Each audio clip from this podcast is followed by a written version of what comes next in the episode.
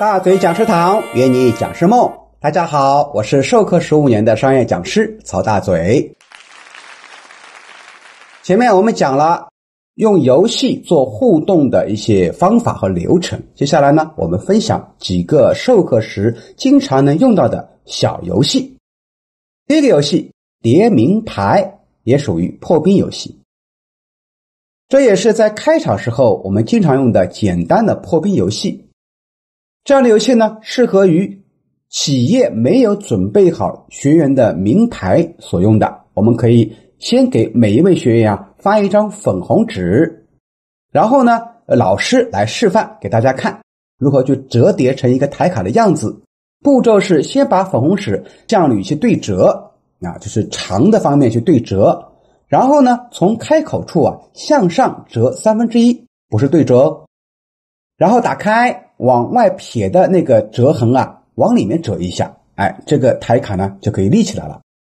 然后在两边分别用黑色或蓝色的笔啊写上自己的名字，最好是用白板笔写，不然的话呢，这个粗度不够。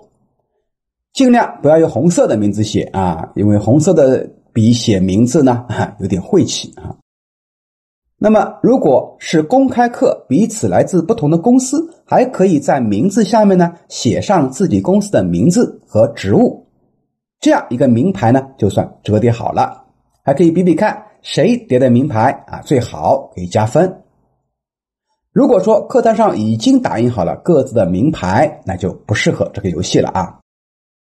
第二个游戏，猜猜我是谁，也属于破冰游戏。主要的物料是几条深色的床单，每两组为一个 PK 单位，先给他一定的时间，让两个小组啊相互之间先熟悉一下，尽量记住所有人的名字，然后才开始比赛。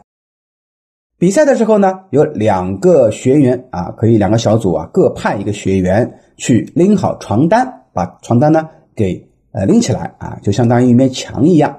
把两边的人隔开。然后两个小组呢，分别蹲下来，相互看不见对方。这个时候呢，可以让两个组啊各派一个人蹲到床单的后面，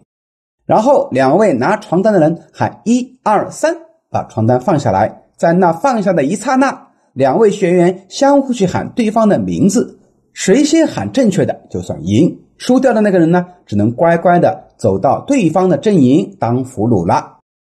当然，俘虏也能参加啊，指出对方的名字啊，所以这个游戏是让大家一方面让大伙儿啊快速的记住彼此的名字，提高一个小组之间的熟悉度，